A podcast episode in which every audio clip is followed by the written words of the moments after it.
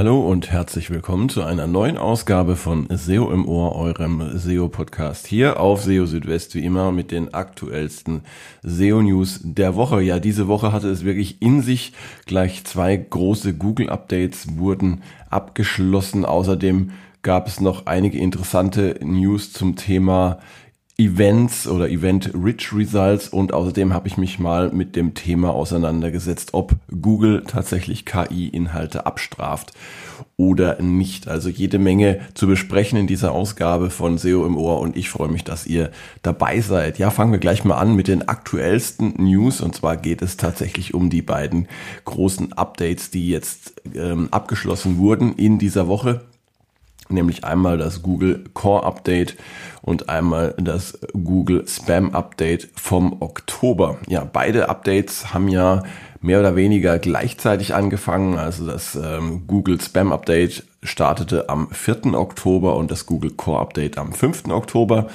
Und ja, beide Updates liefen ungefähr zwei Wochen, das ähm, Google Core Update 13 Tage und 23 Stunden, also wirklich fast genau ähm, zwei Wochen und äh, das äh, Spam Update, das dauerte etwas mehr als 15 Tage. Und ähm, interessant ist jetzt natürlich zu beobachten, was hat sich da geändert auf den Suchergebnisseiten. Es gab ja im Lauf dieser beiden Updates sehr viele Änderungen bei manchen Websites, also starke Veränderungen der Sichtbarkeit und der Rankings. Und ähm, es ist ja immer schwierig, während eines Updates solche Änderungen zu bewerten, denn es kann sich, können sich immer noch Änderungen ergeben.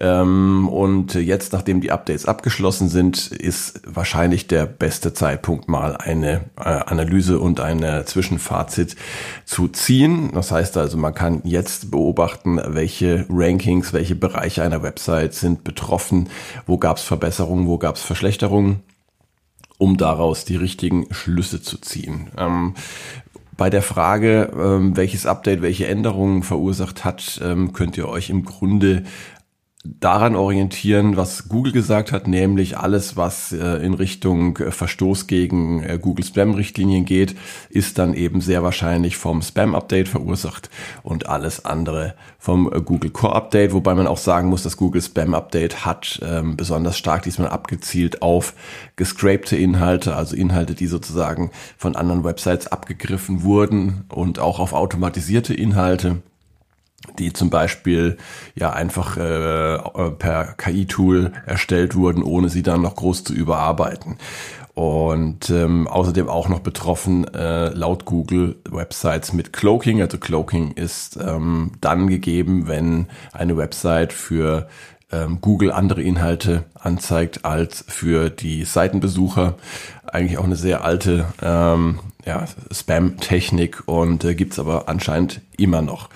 Genau, also jetzt wäre praktisch die Zeit, einmal ähm, in die Analyse zu gehen und mal zu schauen, was sich geändert hat. Man hat ja schon während der laufenden Updates so ein paar Tendenzen auch erkannt und hat da eben gesehen, dass ähm, hier große Veränderungen eben bei manchen Websites stattgefunden haben, die teilweise dann auch eben wirklich fragwürdige Inhalte haben, bei denen man auch recht schnell erkennen konnte, dass, ähm, dass es da zum Beispiel mit der inhaltlichen Tiefe nicht so weit her ist oder dass es sich zum Beispiel um KI-Texte handelt. Ähm, das kann man sehr, sehr einfach erkennen bei manchen dieser Texte, wenn die einfach so eins zu eins aus dem Tool übernommen werden und online gestellt werden.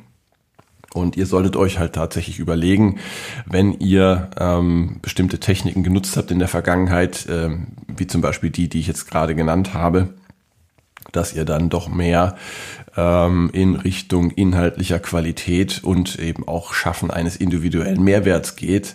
Das bedeutet also, versucht zu äh, Texte und Inhalte zu erstellen, die es so noch nicht gibt und ähm, die praktisch einen einen Mehrwert bieten, insofern als ihr Informationen bietet, die man eben bisher so noch nicht bekommen kann. Ähm, ein guter, eine gute Quelle dafür sind natürlich persönliche Erfahrungen, ähm, denn die habt nur ihr selbst. Oder wenn ihr zum Beispiel ähm, Produkte testet, dann äh, ja, testet sie eben selber oder lasst sie von äh, Menschen testen, die für euch arbeiten und äh, kopiert nicht einfach irgendwelche ähm, ja, Testergebnisse zusammen, die es schon auf anderen Websites gibt. Das sind nur ein paar Beispiele Im Grunde ist es gar nicht so schwer. Ähm, aber ja, es macht halt Arbeit und äh, ich glaube, es wird in Zukunft eben auch immer äh, schwieriger und anspruchsvoller werden, äh, mit guten Inhalten bei Google zu punkten und sich da eben gegen den Wettbewerb durchzusetzen. Äh, mit jedem Update äh, dieser Art wird es natürlich noch ein bisschen äh, schwerer. Aber es gibt natürlich auch dann wenigstens entsprechende Handlungsempfehlungen und das, das ist die gute Nachricht dabei, beziehungsweise es ist ja auch eine gute Nachricht, dass eben ähm, dadurch die Suchergebnisse insgesamt besser werden. Ja, dann äh, mal ein bisschen weg von äh, den äh, Updates und hin zu etwas anderem, ähm, auf das ich hingewiesen wurde. Ich muss gestehen, ich habe das gar nicht äh, selber erst so wahrgenommen. Ähm, und zwar geht es um äh, Rich Results für Veranstaltungen oder Events. Ähm, Google hat ja lange Zeit ähm, erweiterte Suchergebnisse für äh, Veranstaltungen oder Events angezeigt die sogenannten Rich Results. Ähm, wenn ihr zum Beispiel auf eurer Website ähm, Veranstaltungstermine habt, zum Beispiel Seminare, ähm, dann hat Google diese erweiterten äh, Suchergebnisse ähm, in manchen Fällen angezeigt und dann eben im, im, im Suchergebnis verschiedene Termine dargestellt. Ähm, Voraussetzung dafür war, dass ihr die entsprechenden strukturierten Daten für Veranstaltungen eingebunden habt. Und diese Rich Results für Events, die sind jetzt seit ein paar Wochen verschwunden. Und darauf ähm, hat mich der Felix Beilheimer hingewiesen. Und ich habe mir das dann mal angeschaut, habe dann auch ähm, Kontakt aufgenommen mit John Müller. Und äh, kurze Zeit später hat mich dann ähm, auch noch der Stefan Godula angeschrieben, hat mir dann auch noch ähm, aus seiner Sicht die Sache geschildert, hat mir auch noch Screenshots geschickt und dann hat das Ganze eben so sein, seine Kreise gezogen, bis dann sogar Barry äh, Schwartz von SE Roundtable äh, darüber geschrieben hat. Und es ist scheinbar wirklich so, dass diese ähm, Rich Results für Events verschwunden sind. Das Ganze ist ein bisschen verwirrend äh, und deshalb ist es wahrscheinlich bisher auch noch nicht so ähm, aufgefallen, denn Google zeigt ähm, Veranstaltungstermine nach wie vor in den Suchergebnissen in Form von Featured Snippets an, also praktisch in den hervorgehobenen Suchergebnissen äh, in Position 0 und auch noch in äh, Form der eigenen Event-Suche, also Google Events. Das erscheint auch noch. Aber diese normalen Rich Results für Events, die erscheinen jetzt eben nicht mehr. Und ähm, das ist natürlich jetzt eine Änderung, die für Websites mit Veranstaltungen tatsächlich interessant ist, denn äh, es ist jetzt eine von mehreren Möglichkeiten eben weggefallen, Veranstaltungen prominent in den Suchergebnissen zu platzieren. Interessanterweise hat ähm, der das Ranking oder das äh, SERP-Feature äh, von von SEMrush keine auffälligen Veränderungen ähm, angezeigt bei Events in den äh, Suchergebnissen. Das heißt also, die werden wahrscheinlich nicht auf diese Rich Results filtern, sondern wahrscheinlich eher dann auf Google Events oder vielleicht sogar auch Featured Snippets. Und ähm, ja, das bedeutet aber auch, ihr braucht zumindest derzeit ähm, keine strukturierten Daten äh, für Events einbinden, weil es diese Rich Results nicht gibt. Das soll jetzt aber nicht die Empfehlung sein, ähm, diese strukturierten Daten zu entfernen oder sie zukünftig nicht mehr zu verwenden. Denn aktuell wissen wir gar nicht, ob das jetzt ähm, Absicht ist, dass Google diese ähm, Rich Results entfernt hat oder ob es ein Bug ist. Bei dem Wegfall von Rich Results für FAQs und für How-Tos hatte Google das ja offiziell auch kommuniziert. Das ist jetzt hier nicht der Fall. Deshalb kann man schon auch die Möglichkeit in Betracht ziehen, dass es sich hier um einen Bug oder ein, um ein Versehen handelt. Ähm, von Google gibt es bisher leider noch keine Rückmeldung dazu. Aber ja, wir werden das weiterhin beobachten und, und schauen, ob, ob sich diese Situation ändert. Auf jeden Fall ähm, ist das etwas, ja, das bisher eben kaum wahrgenommen wurde. Und ähm, da müssen wir mal schauen, wie sich das in Zukunft entwickelt. Jetzt ein anderes Thema und zwar Google Explore. Ähm, Google Explore ist ein neues Suchefeature, das ähm, eine Mischung aus verschiedenen, äh, vor allem visuellen Inhalten enthält. Und äh, mit Google Explore, da kann man so ein bisschen durch die Suchergebnisseiten äh, durchblättern oder durchscrollen, so ein bisschen wie bei Google Discover. Man sieht also ähm, verschiedene äh, Snippets mit, mit Bild und einem Textausschnitt und ähm, das Ganze verleiht der Suche so ein bisschen mehr so einen Charakter von einem äh, Social Media Feed. Und äh, derzeit erscheint Google Explorer insbesondere bei Suchanfragen für Prominenten.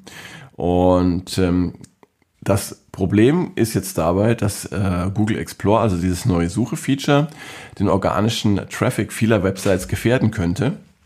Denn wie jetzt in dieser Woche mal äh, beobachtet werden konnte, erscheint Google Explorer jetzt für manche Such, äh, Suchanfragen direkt auf der zweiten Suchergebnisseite. Bisher musste man ziemlich weit nach unten scrollen, um Google Explorer zu sehen. Ähm, und inzwischen ist es aber so, dass zumindest bei manchen Suchanfragen ähm, dann Google Explorer direkt unterhalb des Buttons More Search Results erscheint. Und ähm, der Bereich, den Google Explorer einnimmt, der ist riesig. Man kann also hier seitenweise herunterscrollen, bis das nächste organische Suchergebnis zu sehen ist. Und ja, soweit äh, nach unten wird vermutlich kaum ein Nutzer scrollen. Das bedeutet, wenn ihr mit eurer Website nicht auf der ersten Suchergebnisseite oder in den äh, Top äh, Blue Links vertreten seid und äh, dann dort nicht erscheint, dann habt ihr keine Chance, ähm, Klicks zu bekommen, wenn ihr zum Beispiel unterhalb von Explore dann äh, steht, weil so weit wird wahrscheinlich niemand herunter scrollen. Und ähm, einen Platz innerhalb von Google Explore zu erhalten, ähm, ist auch äh, momentan zumindest noch äh, sehr schwierig, denn man sieht dort eigentlich nur große und bekannte Websites. Also für kleinere Websites ist da kaum äh, ein Platz. Für die deutschsprachige Suche ist äh, Google Explorer derzeit noch kein Thema. Das erscheint derzeit nur in den USA. Das kann sich allerdings auch schnell ändern, denn äh, ja, nach einer gewissen Zeit, das wissen wir, rollt Google neue Suchfeatures dann auch für andere Länder und andere Sprachen aus. Ja, und dann habe ich mich in dieser Woche auch noch mit dem Thema beschäftigt, ob Google KI-Inhalte abstraft. Ja, es ist ja wohl eines der derzeit am häufigsten diskutierten SEO-Themen. Und zwar ähm, straft Google KI-Inhalte ab und belegt sie mit schlechteren Rankings oder ist Google gar nicht in der Lage, solche Inhalte zu erkennen. Immerhin kann man feststellen, also das Web wird derzeit überschwemmt von automatisch erzeugten Inhalten, die zum Beispiel mit Hilfe von äh, ChatGPT, Jasper oder anderen KI-Tools in wenigen Minuten und mit wenig Aufwand produziert wurden. Und ähm, Beobachtungen aus dem Helpful Content Update vom September zeigen ja, dass vor allem eine schlechte User Experience, ähm, zum Beispiel aufgrund von viel Werbung, in Verbindung mit nicht hilfreichen Inhalten ähm, problematisch sein kann und zu Abwertungen geführt hat. Und zu diesen hilfreichen Inhalten gehört eben auch, das haben wir ja schon im ersten Beitrag so ein bisschen anklingen lassen, ähm, wenn, wenn diese einfach nur per KI erstellt wurden, ohne dann entsprechenden Mehrwert zu schaffen. Und die Frage ist jetzt erstmal, kann Google KI-Inhalte überhaupt erkennen? Ähm, ja, und äh, da wird es nämlich schon schwierig, denn nach aktuellen Erkenntnissen ist es derzeit noch recht einfach, KI-Detektoren in die Irre zu führen. Äh, dafür genügt es manchmal schon einfach ein, doppeltes Ausrufezeichen im Text zu verwenden, weil eine solche Ausdrucksweise meist äh, von, äh, nur von menschlichen Autoren verwendet wird. Und selbst ohne solche Schwierigkeiten können äh, Tools höchstens eine gewisse Wahrscheinlichkeit angeben, ob ein Text von einem Menschen oder per KI erstellt wurde. Und selbst wenn Google über bessere Tools zur Erkennung von KI verfügen sollte als die, die man so am, am Markt bekommen kann, dann wird die Entscheidung meist nicht eindeutig ausfallen.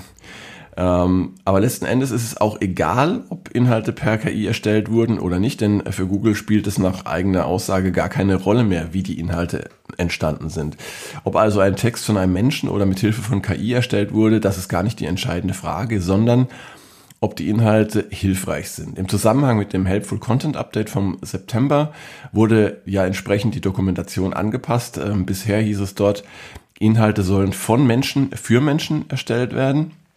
Aber jetzt heißt es dort nur noch für Menschen. Das heißt also, die Quelle oder die Entstehungsart wird da gar nicht mehr genannt. Wichtig in diesem Zusammenhang ist außerdem auch Googles Leitfaden zu KI-generierten Inhalten. Äh, und dort schreibt Google, dass hochwertige Inhalte belohnt werden, egal wie sie produziert wurden. Dass KI-generierte Inhalte sehr gut ranken können, das zeigt ein Beispiel des Kölner Express.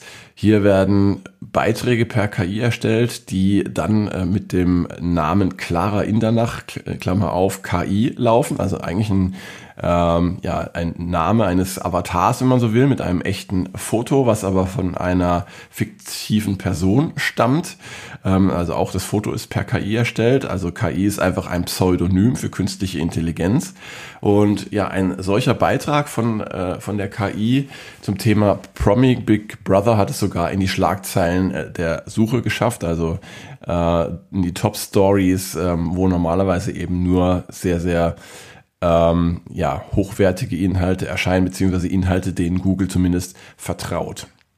Die Frage ist also nicht, ob Inhalte per KI erstellt wurden, sondern ob sie einen Mehrwert bieten. Und ist das gegeben, dann können auch Inhalte, die unter Zuhilfenahme von KI entstanden sind, in den Suchergebnissen von Google eine gute Leistung erzielen. Und äh, hier liegt das Problem bei vielen dieser Inhalte. Sie werden nämlich oftmals schnell und mit wenig Sorgfalt erzeugt. Wenn zum Beispiel ein Text, der vom ChatGPT ausgegeben wird, ohne Prüfung online gestellt wird, dann ist das fahrlässig. In solchen Inhalten können nämlich faktische Fehler enthalten sein, die erst durch eine manuelle Prüfung erkannt werden. Das gilt auch zum Beispiel für Übersetzungen, die man mit Hilfe von ChatGPT erstellt, ähm, die ja meistens ähm, noch nicht die Qualität haben, die man äh, für einen Text äh, haben sollte, den man online stellt.